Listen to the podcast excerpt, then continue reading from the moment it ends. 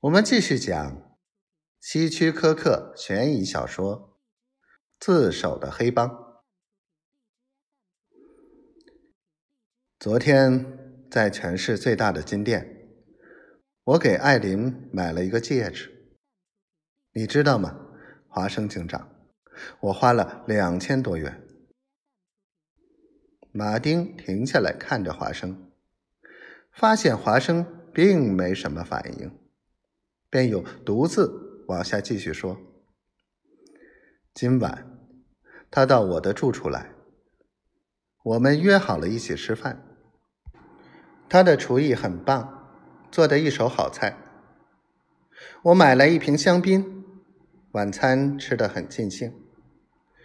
然后吃完甜点，我便开口向他求婚了。他没有答应。却也没有马上拒绝。他说他喜欢我，但有一个问题是，他觉得如果双方不能做到彼此坦诚，那么未来也不可能幸福。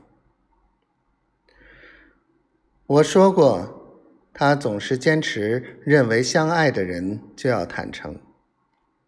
他那双蓝色的大眼睛盯着我说：“马丁。”我怎能和一个连做什么工作都不知道的人结婚呢？说到这里，马丁用手摸了一下下巴。警长，女人是祸水，如果不想惹麻烦，那就离女人远一点。她们没一个是好东西。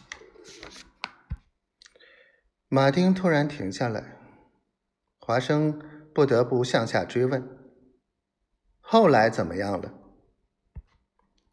后来发生的事，就是我来到这儿的原因。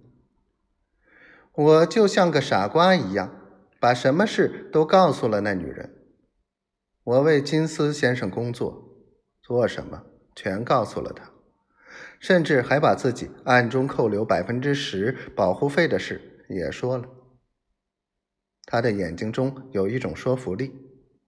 我就那么老老实实的说出了一切，还告诉他我准备洗手不干了，老老实实做人。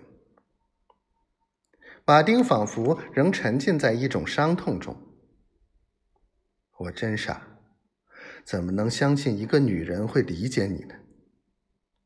艾琳听完我说的话，就开始嚎啕大哭，说她不知道该怎么办，说她多么失望。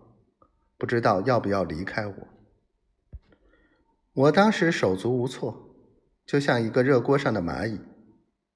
他哭得很厉害，满脸都是眼泪。然后他去拿皮包找化妆纸巾擦眼泪，结果他掏出了一支手枪，对着我。